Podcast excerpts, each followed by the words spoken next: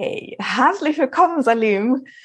Ich freue mich total, dass wir miteinander sprechen. Wir kennen uns eine Weile schon als Kolleginnen und Kollegen und ich ja, verfolge deine Arbeit. Du bist seit vielen Jahren Tantra-Lehrer. Du arbeitest überwiegend im süddeutschen Raum, hast da die Schule des Seins und bist auch Autor, hast inzwischen sechs Bücher geschrieben, habe ich gehört gerade. Sachbücher und ein Roman. Und du beschäftigst dich auch mit dem Thema Slow Sex. Und das war die Idee, heute darüber zu sprechen. Und ich mag die Art, wie ich schon gehört habe, dass du darüber gesprochen hast. Und ich bin total neugierig darauf, was heute in dem Gespräch nochmal so zutage treten will. Ja, hallo Jella, freut mich auch. Also ich verfolge das ja auch schon eine Weile, was du so machst. Und äh, gerade auch das Thema Slow Sex, äh, kommen wir vielleicht auch noch drauf. Ich habe ein bisschen ambivalente Erfahrung damit. Ich finde es einen total spannenden Ansatz, aber mhm. durchaus auch gibt es so ein bisschen äh, Fußangeln, finde ich. Mhm. Und da können wir ja dann ein bisschen mal darüber ins Gespräch kommen, weil ich finde es auf jeden Fall einen wichtigen Ansatzpunkt, um zu gucken, wie kann Sex erfüllend sein. Ne? Ja. Also super gerne. Ich mag mit dir tatsächlich genau über die Fußangel, die du erlebst und die ich vielleicht ja auch kenne. Und aber auch irgendwie genau das, was du sagst, so der wichtige Ansatz, den ich nämlich auch sehe. So. Und wobei ja. eben, ich glaube, da sind wir ganz ähnlich, dieser Punkt, dass Slow Sex nie der einzige und der beste und der richtige Sex ist. Da gibt's ja so ein bisschen Strömung, dass manche das so darstellen, als wäre das so der Sex, wo man hingelangen würde und dann hätte man mhm. irgendwie den Heiligen Gral erwischt. Und mhm, genau. da sind wir uns, glaube ich, sehr einig, dass das nicht so ist. Genau, das ist mir auch eher sympathisch oder das ist mir sympathisch. Ich habe tatsächlich, war meine erste Erfahrung mit Slow Sex ähm, so eine ganze Woche, wo das ziemlich dogmatisch war. Mhm. Und, äh, und ich dann auch ein Stück weit drauf reingefallen bin, ehrlich gesagt. Wir haben das dann ein Jahr mit meiner damaligen Partner, schon über 20 Jahre her, haben wir das ein Jahr lang, haben wir das sehr, sehr äh, brav durchgezogen, jeden Tag uns Zeit genommen. Mhm. Und, äh, und am Ende äh, hat es aber doch nicht. Also am Ende ging es dann trotzdem auseinander und es hat, es hat irgendwie, hat sich was totgelaufen. Es hatte, glaube ich, was mit der Dogmatik zu tun. Deswegen mhm. ähm, finde ich, das, ich das gut, wenn das eben frei ist, ja, ein Element ist, äh, was mich interessieren würde, was glaubst du, was ist so die Hauptmotivation, wenn, wenn du mitkriegst, wenn, wenn Leute sich dafür interessieren, sich für sowas überhaupt zu interessieren? Was, was, was, äh, was bringt Leute auf die Idee? Ah, da könnte ich doch mal mhm. was ausprobieren. Also in meiner Erfahrung gibt es so zwei Gruppen. Es, die ha hauptsächliche Gruppe von Menschen, die sich entscheiden, Slow Sex auszuprobieren, die haben den Draht zu Sex ganz verloren.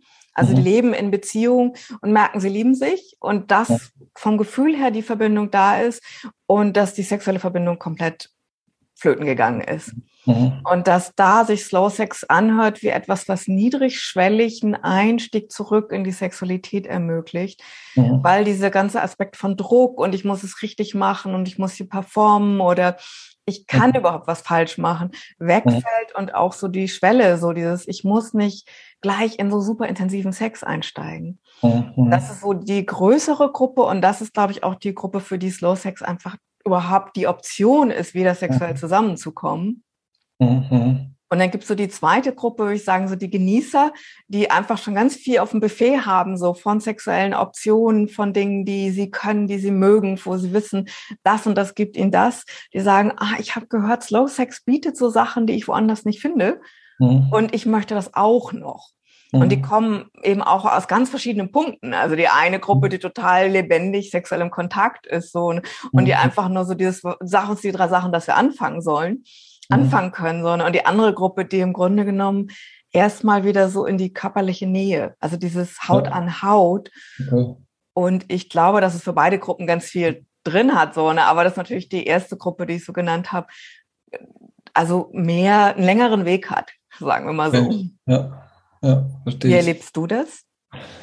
Ja, eigentlich ähnlich, wobei ich ja jetzt weniger ähm, konkrete, sagen wir mal so Tools äh, den Leuten versuche nahezubringen. Also jetzt, wenn Leute bei mir Kurse machen, ist es eigentlich ein ziemlich breites Spektrum von Erlebnisaktivierung, sage ich mal so, auf vielfältigste Art. Und oft sind es ja ganz verschiedene Themen. Also oft sind es aus meiner Sicht, wenn der Sex äh, zum Erliegen kommt, da sind emotionale Wunden, die irgendwie nicht mehr bearbeitbar sind, nicht mehr besprechbar sind, ja, die einfach dann irgendwann sich daran zeigt, man hat keine Lust mehr aufeinander, ja. Und die, die Wurzeln dafür liegen irgendwo oft in einem ganz anderen Bereich. Und ähm, dann denke ich schon, dass, also ich erinnere mich gerade dran mal, wie, wie mit, auch mit einer früheren Partnerin meine Freundin zu uns Besuch kam und wir hatten gerade so Streit und mit der hatte ich eben viel Streit und, äh, und dann hat sie gesagt, ja, legt euch doch, jetzt ging ja gar nicht um Sex, sondern es ging, legt euch doch einfach mal zusammen auf die Couch und haltet euch im Arm. Und, und wir beide so, was, wie, das, wir sind doch gerade im Streit, wir können es doch jetzt nicht so auf die Couch legen, ja? Ja, macht einfach mal, ne? Eine Kollegin aus England, die auch auch mit Tantra arbeitet und ist mir jetzt nicht völlig unbekannt gewesen, die Idee. Trotzdem, in dem Moment war es irgendwie das Letzte, was ich wollte, in Anführungsstrichen. Aber ich war mir denn doch nicht zu blöd oder wir waren es nicht zu blöd, das zu machen. Und dann haben wir das gemacht und wussten gar nicht mehr nachher, worüber haben, wir uns eigentlich gestritten vorher, ja. Mhm. Also das war schon beeindruckend, also wie einfach diese Bereitschaft, aus so einem Muster auszusteigen und mal was ganz anderes zu machen, auch ganz andere, was ganz anderes in uns geweckt hat. Ne? Insofern kann ich mir vorstellen, dass wenn jetzt Leute sozusagen großen Widerstand haben gegen all das, was im Sex ja hochkommt, was berührt wird, dass das eine Möglichkeit ist, quasi mal diesen Widerstand zu unterlaufen. Damit sind die anderen Themen ja nicht weg, aber es ist zumindest mal eine andere Ressource, die wieder zugänglich wird. Ne? Ja, ich finde das Wort Ressource da total gut, so einfach zu sagen, das kann wieder eine Ressource werden. So, dass Sex das ja prinzipiell als Qualität hat in sich. Ja. Aber wenn ich gar keinen mehr habe, dann habe ich die Ressource ja auch nicht mehr. Mhm. Mhm. Genau. Und ich finde tatsächlich auch, was du sagst, das hört sich so ein bisschen an, ich fand das eine schöne Formulierung, dass das unterläuft das. Also, mhm. dass das eben so die Weisheit unserer Körper aktiviert mhm. und dass da was reinkommt, was ich für den Kopf vielleicht gar nicht kapiere, dass ich aber trotzdem merke, so, ah ja, mein System stellt mir da wieder was zur Verfügung. Und diese mhm. Nähe, die ich ja gesucht habe, auch oft ja eben mit dem Verbalen irgendwie versuchen, da eine Lösung zu finden, die kommt dann über eine andere Ebene rein. Und mhm. was du sagst, stimmt natürlich so. Damit sind andere Probleme nicht gelöst. Aber ich habe eine andere Basis dafür, eine andere Ressource und bin mhm. vielleicht auch in einem Nerven, also mein, dass mein Nervensystem in einem Zustand ja. ist, was mir habt irgendwie auch kognitive Prozesse wieder ermöglicht und ich nicht nur mit Flucht oder Kampf beschäftigt bin. Ja, genau. Ja. Ja, das finde ich auch einen wichtigen Punkt, also dass das Nervensystem runterfahren kann. Mich ich erinnere mich gerade auch wieder an diese Ursprungserfahrung mit Slow Sex damals, diese ambivalente, wie gesagt, damals hieß es, äh, der Kurs lief auf Englisch, also Excitement. Das war, wir haben dann schon so Witze darüber gemacht. Ne? Excitement war was ganz Schreckliches. Ne? Also es war total dämonisiert. Was, du willst noch Excitement? So, du bist noch nicht so weit und so. Also wir haben damit so rumgefrotzelt, aber es war von der Leiterin damals, war es wirklich ein bisschen ernst gemeint, mhm. äh, dass man da völlig auf dem falschen Dampfer war, wenn man doch irgendwie erregt sein will, ja. Und ich finde, das zeigt, so ein bisschen so eine Grundthematik, finde ich, die, wäre ich auch neugierig zu hören, wie, wie, du, das, wie du das siehst. Äh, also auch im Tantra gibt es ja auch so dieses, dieses, ich sag mal, Dogma oder diese, diese Vorstellung von Absichtslosigkeit, ja. Also, und was vielen aus meiner Sicht nicht klar ist, dass das ja dann selber zu einer Absicht werden kann, ja. Also, dass das ein Paradox ist eigentlich. Wenn man mit der Absicht reingeht, absichtslos zu sein, ist es auch eine Absicht, die auch wiederum bestimmte Erwartungen weg, die dann entsprechend die ganze Energie runterdimmen können.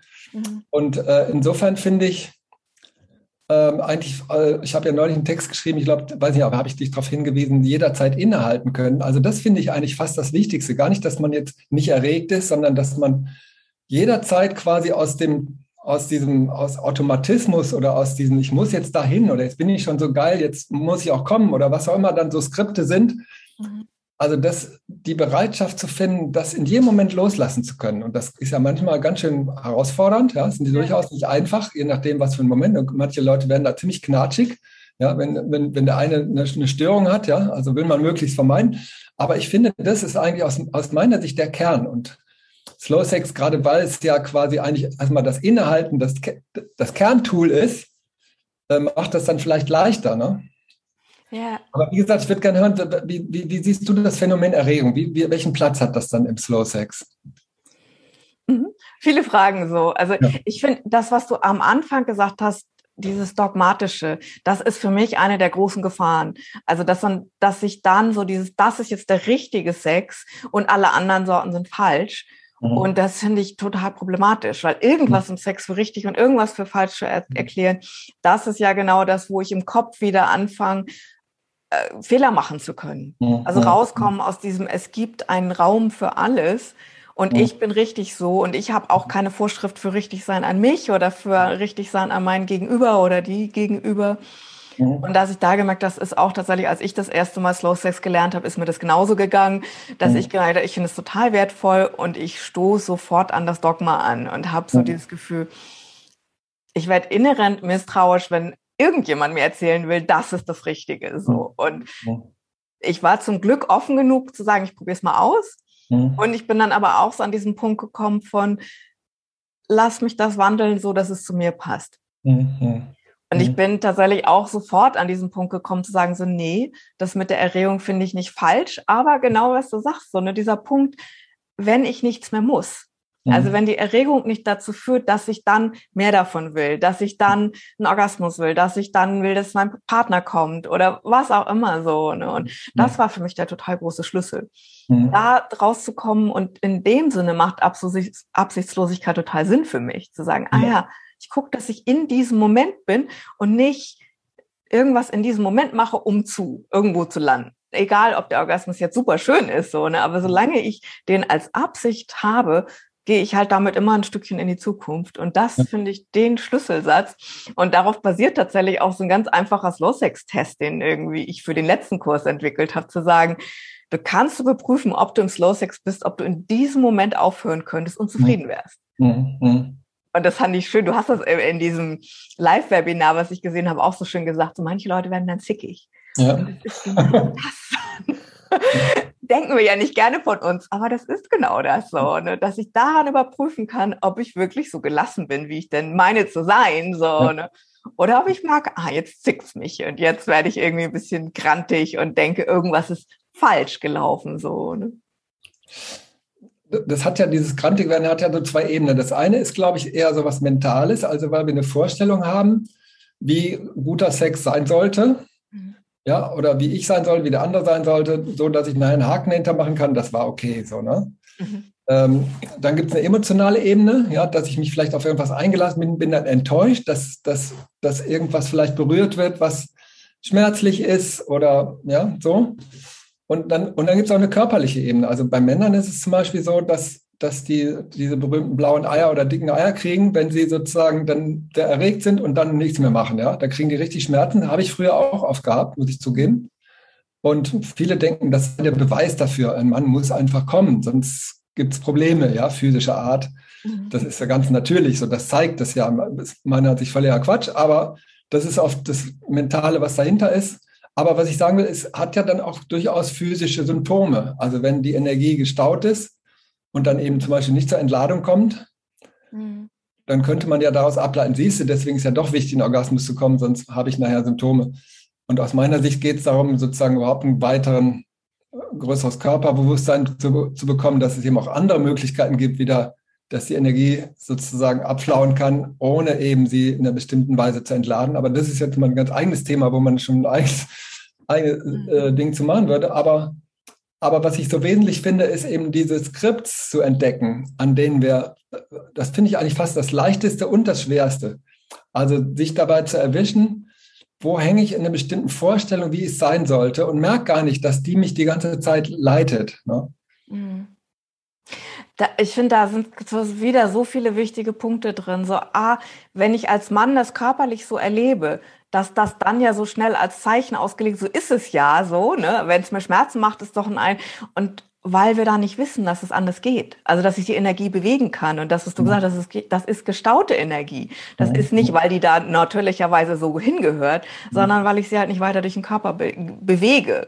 Und dass in dem Moment, wo ich sie beginne, diese sexuelle Energie durch den ganzen Körper zu bewegen, dass es auch nicht dieses gestaute Gefühl gibt. Und dass es dann ja auch viel genussreicher ist. Das ist ja, finde ich, einer der Geschenke aus dem Slow Sex. Ja. Ja. Und dass es aber auch ein bisschen Übung braucht. Also weil wir so oft so eine, so eine Tendenz haben. Und ich habe deine Frage nach Erregung vorhin gar nicht ganz beantwortet, habe ich gemerkt. Ja. Dass ich das nämlich auch so kenne. Ich finde da diese Skala sehr sinnvoll, zu sagen, so null ist Kaffee trinken und zehn ist Orgasmus. Und dass mhm. ich gelernt habe, auf dieser Skala konnte ich mich am Anfang nur so ungefähr bis drei bis vier bewegen, ohne einen Orgasmus zu wollen und auch in eine Art von körperliche Spannung zu gehen, wenn ich keinen mhm. gekriegt habe. Mhm. Und dass ich da auch mittel und, und auch körperlich lernen musste, wie bewege ich Energie, dass ich rauskomme aus dieser Spannung. Mhm. Und dass ich dann gemerkt, ah, es ist schön, wenn ich dann irgendwann auch bei sechs, sieben sein kann und dass ich vor allen Dingen bemerke, wann ich in die Spannung reinkomme. Mhm. Also dass ich, also ich bin da definitiv keine Heilige und kenne das auch, dass ich an den Stellen kippe und dann mich entscheiden muss, beziehungsweise auch mit meinem Gegenüber entscheiden muss, so hey, verlasse ich hier den Slow-Sex-Raum, so, ne? Mhm. Ist das fein? Machen wir das zusammen? Und mhm. das zum Beispiel auch, das kenne ich als etwas, was totale Disharmonie auslösen kann, wenn ich dann alleine rausgehe aus dem Slow-Sex-Raum. Mhm. mhm. Weil mein Gegenüber fühlt sich allein gelassen und ich mache ja auch wie so heimlich fremdgehen quasi mit heißem Sex dann so. Wenn ich dann plötzlich anfange, absichtsvollen Orgasmus anzustreben oder auf alle Fälle Sachen mit einer Absicht zu machen. Und da zu merken, da, das war für mich ein totaler Übungsweg, auch Erregung nicht eben als falsch möglichst wegzuhaben zu wollen, aber wie bin ich auf der Skala an unterschiedlichen Stellen mhm. und auch nicht davon auszugehen, dass ich das von alleine kann. So mhm, bloß, weil ich mal ein bisschen Tantra gemacht habe, so, ne? Kann ja. ich jetzt irgendwie mit jeder Form von Erregung irgendwie total würdevoll, graceful, das Englische so, so, so anmutig umgehen. So, nee, das ist auch für mich ja. dann ein präzises Hingucken immer wieder. Ja, ich finde ja, dass es auch viel damit zu tun hat, wie wir Erregung aufbauen. Also ähm, ich finde da dieses Yin-Yang-Symbol sehr äh, illustrativ dafür. Also dass quasi im Kern des Yang, also des quasi treibenden, wollenden, zielgerichteten, dass im Kern eigentlich ein Yin ist, ein total entspanntes, es muss gar nichts. Oder sagen wir mal, dass das sein kann. Mhm. Und umgekehrt genauso, dass äh, quasi in dem, in dem total entspannt, es muss gar nichts, dass darin eine ganz fokussierte Präsenz ist, die ganz genau und hier und jetzt ist und nirgendwo anders.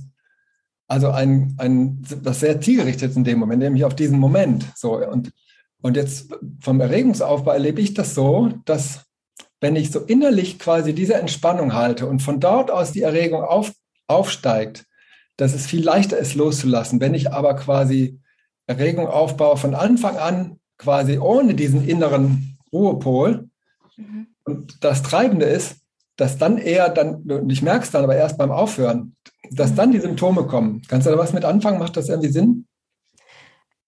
Ja, und ich, ich hätte es anders formuliert, aber ich glaube, es geht genauso in dieselbe mhm. Richtung, was du sagst. Mhm. Weil ich für mich ist dieses Bild so des Yin und Yang, wie so, dass ich eben möglichst mit so einem ganzheitlichen erregt werden. Weil es mhm. gibt ja so eine Erregung, die nur so, okay, entweder machst du was physisch oder du schnappst eine Lieblingsfantasie, so, die sehr ja. isoliert ist. Mhm. Also wo ich nur aufs Gaspedal drücke, so, ne, wo irgendwie weder mein Herz noch mein Körper wirklich involviert ist, so.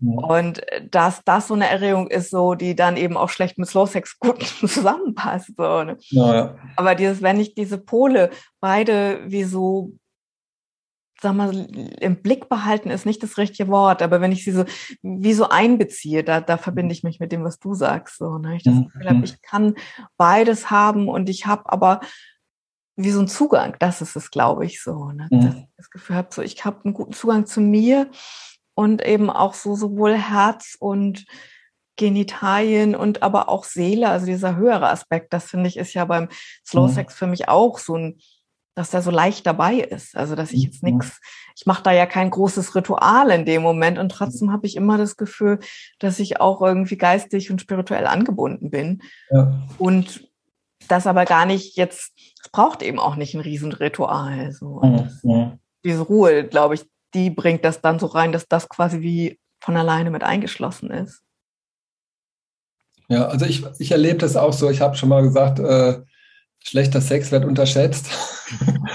äh, weil für mich ist das sehr entspannend. Also ich lade das mit meiner Partnerin öfter, dass wir dann her sagen, naja gut, das war heute so, naja, okay, war ganz nett, aber so jetzt war jetzt nicht der Wahnsinnshit. Und oft ist es so, wenn wir wunderschöne sexuelle Begegnungen hatten, dass wir am nächsten Tag dann schon so ein bisschen frotzeln, naja, das wird jetzt heute wahrscheinlich wieder eher Mittelmaß.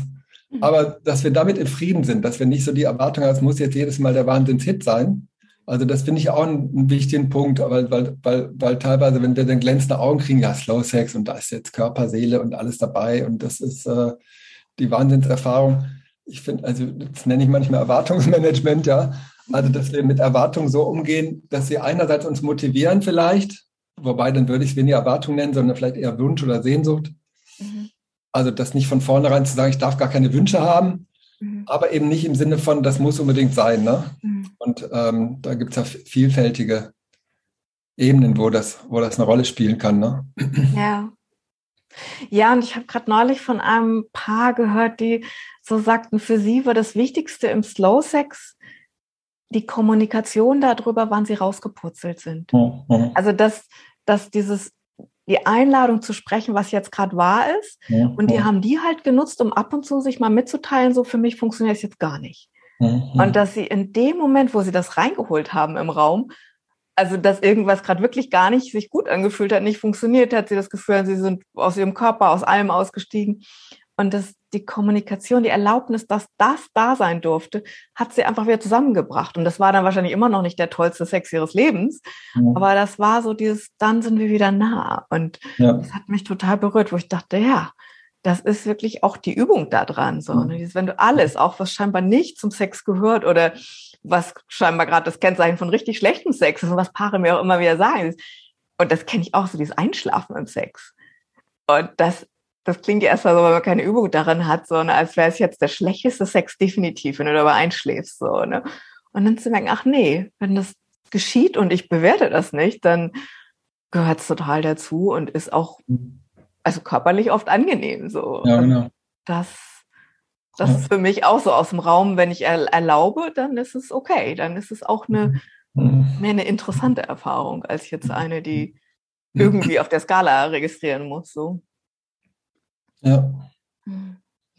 Ich komme nochmal auf das zurück, das hat mir im Vorgespräch kurz angesprochen, mit Männern und Frauen, wie die das unterschiedlich erleben. Und das ist ja klassischerweise, denkt man eher das was für Frauen. Und die Männer haben, ähm, haben tendenziell eher Widerstand dagegen. Ich finde das sehr schade und als Mann kann ich sagen, dass, äh, das lohnt sich, da hinzugucken. Aber ich habe gerade gedacht, vielleicht hat es auch was mit dem zu tun, was ich eben gesagt habe, dass Männer dann erstmal denken, ja, wo gehe ich denn jetzt mit meiner, nenne ich es jetzt mal Yang-Energie hin? Ja? Ich würde sagen, wir haben beide Männer wie Frauen Yin und Yang-Energie, deswegen nenne ich es auch lieber so geschlechtsneutral oder sagen wir mal nicht so männlich-weiblich, weil dann denken wir mal gleich, die Frauen müssen so, die Männer so.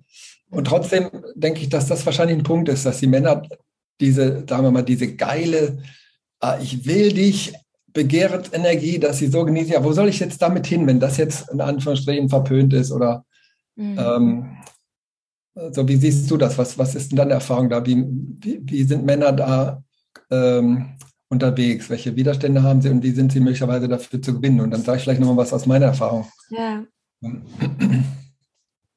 Was ich immer wieder höre, ist diese Angst, was weggenommen zu kriegen. Also mhm. dieses, wenn der Orgasmus jetzt nicht mehr mein Ziel sein darf. Also Mhm. Und es ist ja ein Vorschlag, aber es wird oft so wie eine Vorschrift wahrgenommen. So, mhm. dann habe ich ja nichts. Also dann, weswegen mache ich dann überhaupt Sex? Ich, und auch diese Angst, dass es eine Vorschrift gibt, sich zu zügeln. Mhm. Also eben die, das, was wir am Anfang hatten, dass die Erregung keinen Raum hat und dass mhm. sie nicht willkommen ist aber auch, glaube ich, dahinter steckt oft diese Angst, mit so einer Spannung sitzen zu bleiben oder sich total zu langweilen im Sex. So. Mhm. Ja. Und meine Erfahrung ist, dass es da oft wie so ein quasi so ein Risiko eingehen braucht, dass erst die Erfahrung tatsächlich auch erfahrbar macht, was ist denn da drin so, ne? Und auch mhm. natürlich, dass es nicht selbstverständlich ist, von Anfang an da überall irgendwie gute Ideen zu haben. Mhm.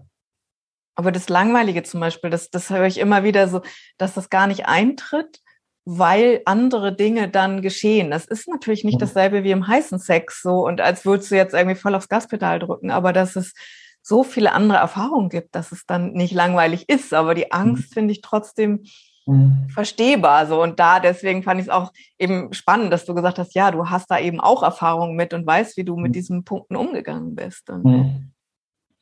Also für mich war eigentlich, also mit meiner Partnerin war das so am Anfang, dass sie ähm, also gerade Penetration eigentlich überhaupt nicht mehr, lange nicht mehr gelebt hatte, weil sie schnell Blasenentzündung bekommen hat. Das ist ja auch bei nicht wenigen Frauen so, ja, dass, dass das so gekoppelt ist, was meiner Ansicht nach mit einer Überreizung auch von Gewebe zu tun hat, ja, was sich dann irgendwie zumacht und dann eher anfällig ist für Infektionen und so. Auch nochmal ein großes eigenes Thema. Ähm, aber jedenfalls war es so, dass quasi ähm, Penetration insgesamt, aber schon gar jede Art von Reibung war am Anfang absolut kontraindiziert, ja. Mhm. Und sie war dann ganz überrascht, dass ich ich meine, ich muss auch sagen, ich war so verliebt und ich war so, so, eine, so eine starke Anziehung.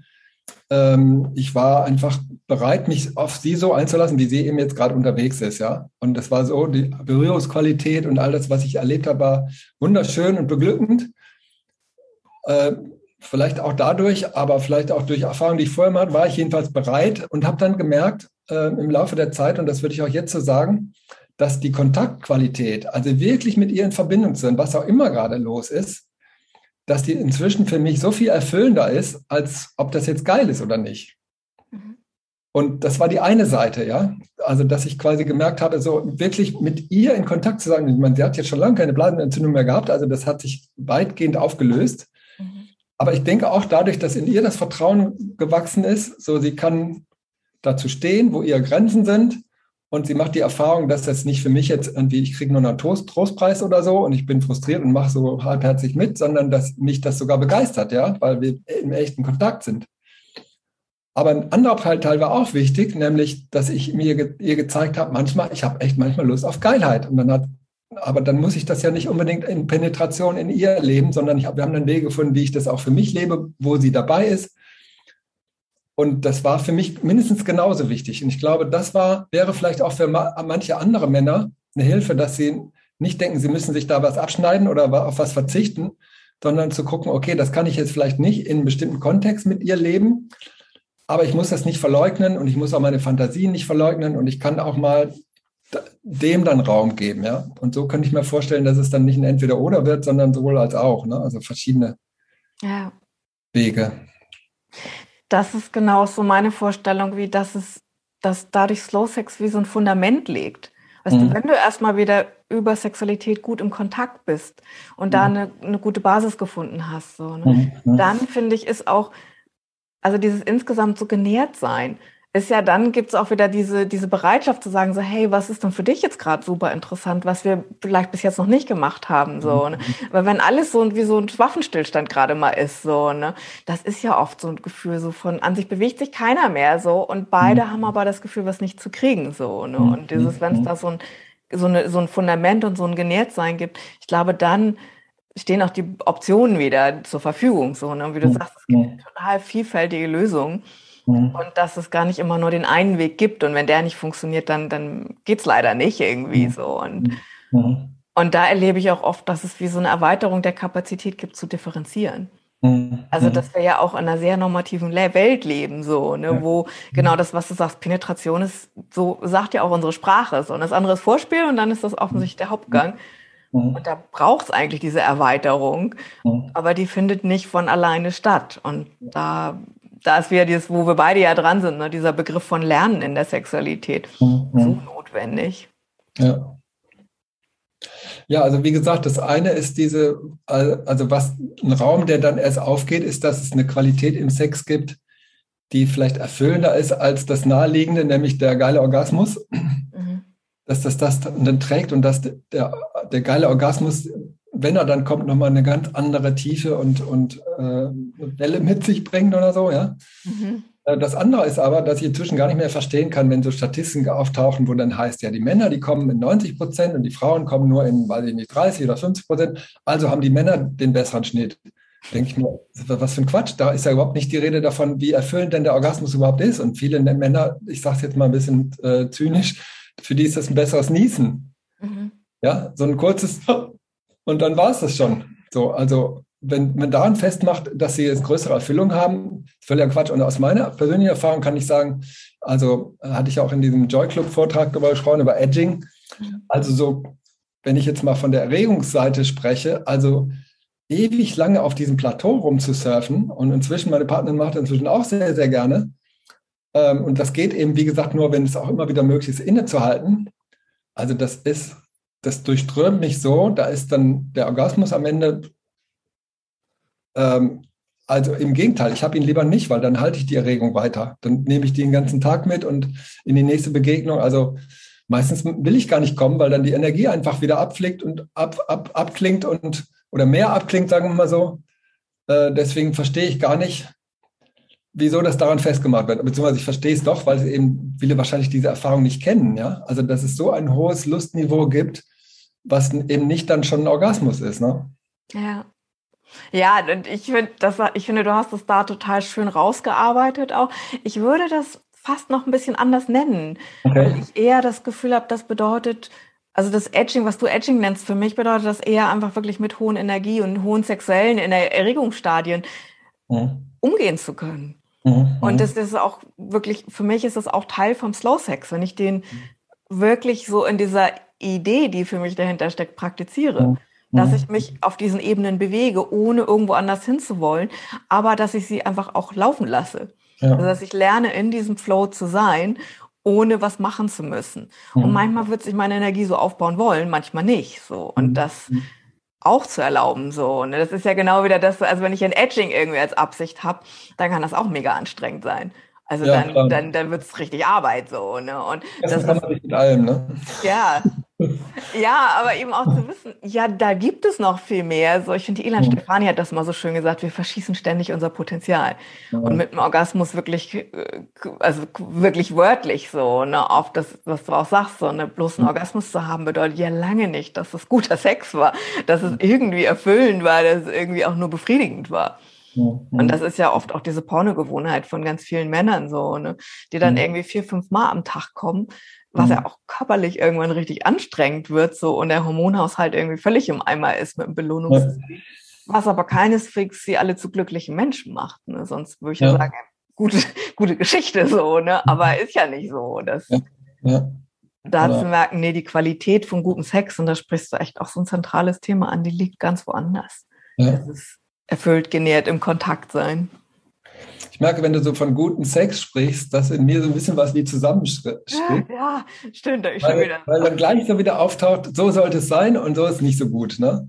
Also ich denke, dass das wahrscheinlich mit, haben wir am Anfang, hast du ja auch gesagt am Anfang, ja. dass das mit so ein Kernthema ist. Also wie können wir wirklich äh, in Frieden damit sein, dass es manchmal nicht so gut ist, bezogen ja immer, ist ja immer relativ, bezogen auf eine bestimmte Erwartung oder Vorstellung, die wir gerade haben. Mhm. Und ähm, und wenn es das irgendwo hinführt, sozusagen, dass jetzt irgendwas frustrierend war oder irgendwas nicht so will, dann ist das ja auch wieder was, wo was aufgehen können, indem wir das nicht abwehren oder abwerten, sondern und gucken, was kommt jetzt darin zum Ausdruck so. Also das ist eigentlich das, was ich in mir so erlebe, was den Sex wirklich frei macht, dass, dass ich quasi alles nehmen kann als Basis, um in den nächsten Schritt zu gehen. Und wenn ich, wenn ich das, was jetzt da ist, gerade nicht nehme, dann kann ich auch den nächsten Schritt nicht gehen, weil ich ja gar nicht da ankomme, wo ich gerade bin. Mhm. So, und das finde ich so leicht gesagt, habe ich in zwei Sätzen gesagt. Ich finde, das ist mit am schwierigsten zu vermitteln. Mhm. Ja, weil so viele unbewusste Vorstellungen, ja, ich meine, es klingt ja wunderbar, annehmen, was ist und da ankomme und so weiter. Aber in dem, was jetzt ist, nee, danke. Also das ja nun gerade nicht so, ne? Ja, und da kommt ja manchmal noch, ich sollte besser sein, da drin das anzunehmen. Ja, weißt genau. du, du kannst halt, genau.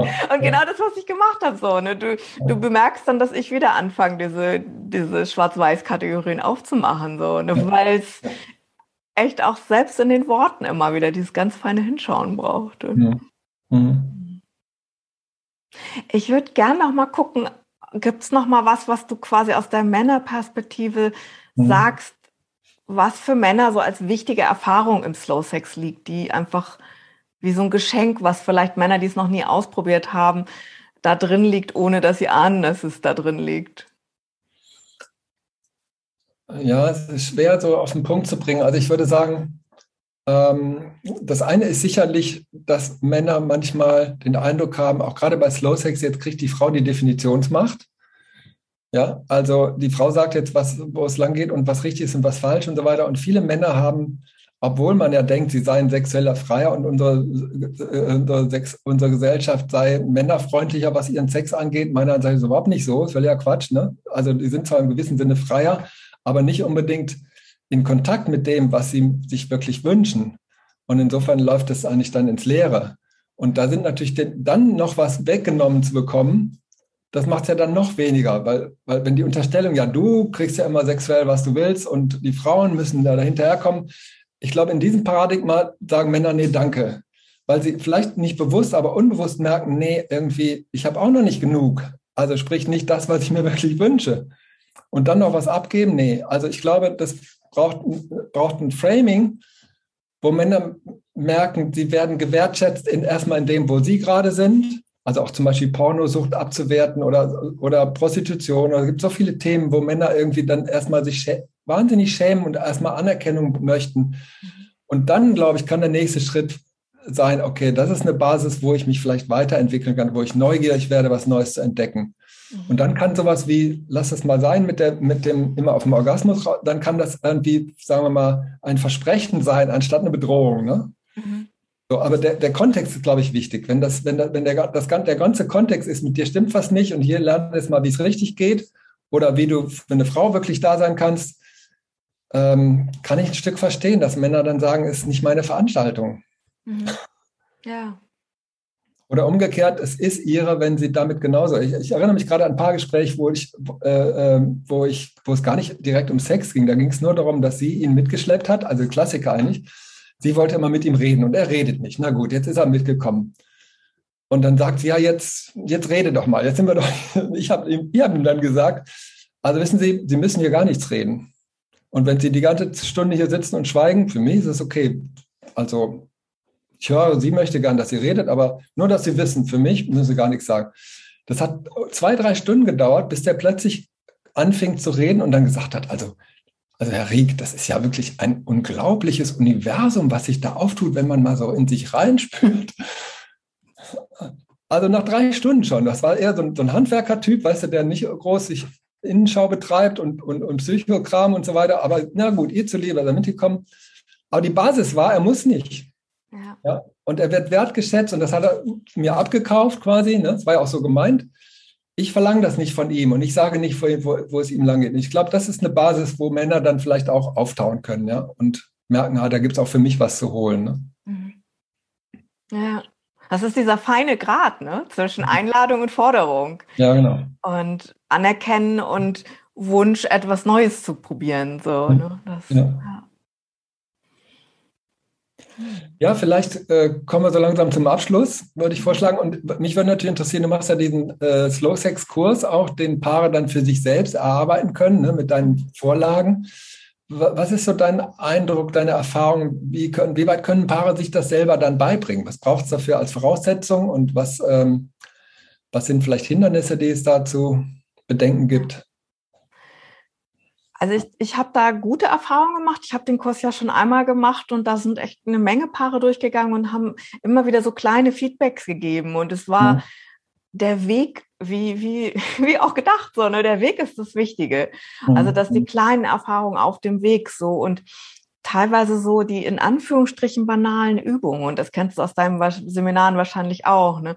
Dass wenn mhm. du das machst, dann denkst du plötzlich so, aha, aber vorher hörte sich die Übung vielleicht so, mhm. ja, wieso? Wir reden doch schon miteinander. Warum sollen wir jetzt ein spezielles Gespräch machen? Oder warum sollen wir jetzt diese Berührungsübung machen? Wir wissen doch, wie das geht oder wie mhm. das Gegenüber sich anfühlt. Und mhm. da merke ich immer wieder, da geht es konkret darum, eine Struktur zu haben, wo jemand sagt, jetzt das und jetzt das. Und also dieses, das kenne ich ja von mir auch, dass ich auf Seminare gehe und das allein da zu sein und dem die Zeit zu widmen und das zu tun, was ich da als Idee vorgeschlagen bekomme, das ist so wichtig. Und ich habe das Gefühl, so ein Kurs bietet die Struktur mhm. und auch die Impulse. Immer wieder zu sagen, da gibt's noch mal das, den nächsten Schritt, da gibt's den nächsten Schritt. Und mhm. für mich war das auch immer sinnig, das so kleinteilig zu machen und viele Aspekte sowieso anzu also anzuticken und damit einzuladen, dass die da sein dürfen. Das, was wir jetzt in diesem Gespräch mhm. gemacht haben, auch immer wieder diese Einladung, das darf da sein. Mhm. Das ist nicht, so ist es richtig, sondern zu gucken, was kann hochkommen, was berührt es und was es halt von den Paaren auch braucht, ist diese Bereitschaft, sich einzulassen und mhm. auch, dass sie eben nicht hochstrittig sind in anderen Bereichen. Das wenn das so ist, dann gibt es dafür Unterstützung, aber das kann so ein Kurs nicht abdecken. So, ne? Da ist auch klar, wenn beide an sich so in zwei Richtungen gucken und, und gar nicht mehr miteinander wollen, dann hilft der Kurs dann nicht. Und und gibt es in, in, dem Kurs denn auch einen Teil, wo es darum geht, wie gehen wir damit um, wenn wir gerade Widerstand haben? Also sprich, äh, ähm, ach, kann man nicht irgendwas anders machen, nicht irgendwie mal spazieren gehen oder so, jetzt schon wieder das. Also äh, ich denke, solche Stellen kommen ja wahrscheinlich immer mal wieder vor. Ja. So, ähm, wie werden Sie dafür abgeholt oder darin? Also auf verschiedenen Ebenen. Und das ist genau, das ist ein wichtiger Teil, weil Widerstand kommt, davon gehe ich auch aus. Und ja. da zu gucken, was passiert auf der mentalen Ebene, was passiert auf der emotionalen Ebene und was passiert auf der physischen Ebene. Ja. Und auch da zu überprüfen, auf welchen Bereichen, also was sind meine Muster denn da so? Ne? Mhm. Gehe ich gerne physisch weg, gehe ich gerne mental weg, mhm. fange ich an, Streit vom Zaun zu brechen? Also wir alle haben unsere Muster da, wenn wir irgendwie auf der mhm. Flucht sind. Und mhm. dann zu merken, die Flucht ist nicht das Problem, sondern wenn ich sie unbewusst mache. Mhm. Sondern zu wissen, ja, wir triggern und wir sind eben manchmal so, dass uns Sachen herausfordern. Und dass das nicht dann das Problem wird, sondern eher dieses, ich fange es ein, indem ich es bewusst mache, indem mhm. ich anfange, darüber auch zu sprechen. Mhm. Und indem ich das auch in dem Moment, wo ich es mitteile, wieder in den gemeinsamen Raum reinbringe. So, ne? Eine Flucht mhm. ist ja, wenn ich dann weg bin, dann ist es schlecht irgendwie mit dem gemeinsamen Raum. Aber wenn ich sage, ich möchte jetzt fliehen, dann ist der gemeinsame Raum mhm. sogar noch ein Stückchen stärker, wenn mhm. da mhm. drin Raum ist dafür. Und auch gleichzeitig also manchmal ist es ja auch nur die Mitteilung, zu sagen, ich fliehe und ich muss jetzt trotzdem gehen und was ja. weiß ich, eine Runde um, um Block gehen oder die Wäsche aufhängen oder was auch immer so, ne, was meine Mechanismen mhm. sind. Mhm. Und dann zu gucken, wie kann ich danach wieder zurückkommen. Das ist ja der mhm. andere Weg so. Ne? Dieses Ja, du darfst gehen und du darfst zurückkommen. Ja. Aber das müssen die Paare ja dafür selber die Verantwortung übernehmen, ein Stück weit, ne? Weil da ist niemand dabei, der sie an der Hand nimmt und sagt, hier, hier geblieben. Äh, ich erlebe das auch bei Paartherapien so, dass also mein Ansatz ist, so viel wie nötig und so wenig wie möglich an Unterstützung geben, um sie zu motivieren oder auch damit zu konfrontieren, dass sie die eigentliche Arbeit selber machen müssen. So, ne? Ich sage Arbeit und müssen nicht so schöne Vokabeln, aber irgendwie äh, ist es ja so, also sich selber dabei zu erwischen, jetzt mache ich gerade ein Ausweichmanöver, ich merke das und bringe das wieder mit zurück in den Kontakt. Also diesen Schritt müssen wir selber machen, sonst würden sie es abbrechen, ne? oder? Ja, sonst würden sie es abbrechen und da hilft aber auch Struktur. Zu wissen, ja. nächste Woche kommt die nächste Lektion und dann, okay. dann setze ich mich nochmal ran. Okay. Also, und deswegen empfehle ich das auch so, das wirklich als Struktur auch zu integrieren, zu sagen, mhm. wir machen uns einen Termin ab, so, dass mhm. wir die Lektion gucken, dass wir üben. Und es ist ja bei dir genauso, weißt du, wenn sie den nächsten Termin haben, dann gibt es wieder einen Impuls, so, ne? wie sie dann auch immer damit ankommen und was dann zwischendurch geschieht. So, ne? Das mhm. ist ja ganz die Selbstverantwortung, aber überhaupt, dass sie bei dir erscheinen oder dass sie in Kurs kommen von dir, das ist ja das, wo sie sich selbst mhm. auch so ein bisschen beim Zopf irgendwie nehmen. So, mhm. ne? Und das mhm.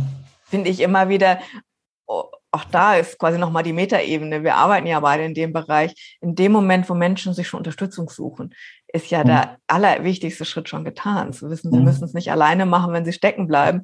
Und es ja. gibt eine Möglichkeit zur Veränderung. Also diese Hoffnung und dieses, ich glaube daran, dass da was geht. Und können die sich dann auch an dich wenden, an dich live, wenn, wenn sie feststecken? Ja. Das ist sozusagen ein begleitendes Angebot, was auch im, im, Rahmen, im Rahmen des Möglichen ist. So, ne?